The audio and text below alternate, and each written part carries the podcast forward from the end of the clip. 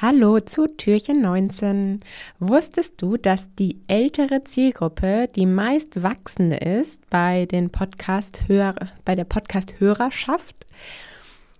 Wenn du bis jetzt vielleicht auch keinen Podcast gestartet hast, weil du dachtest, deine Zielgruppe hört ja eh keine Podcast, dann könnte das ein echter Fehler gewesen sein. Natürlich gibt es auch Menschen, die keine Podcasts hören.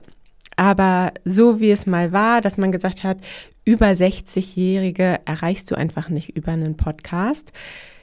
So ist es auf jeden Fall heute nicht mehr und diese Ausrede zählt auf jeden Fall auch nicht mehr. Und spätestens seit dem Corona-Update von dem Herrn Drosten, da gab es auf jeden Fall nochmal einen riesigen, einen riesigen Boom, dass da auch wirklich, ja, selbst mein Vater angefangen hat, Podcasts zu hören.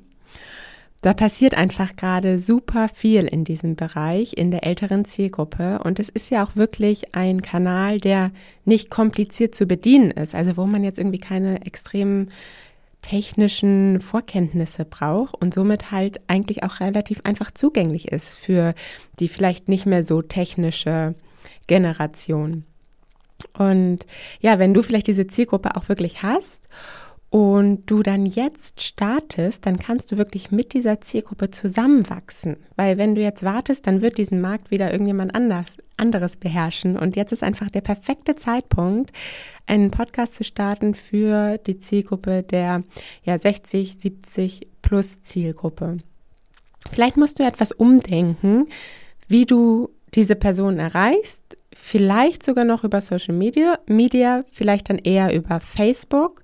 Bei Facebook sind wirklich mehr unterwegs, als die meisten noch vermuten würden.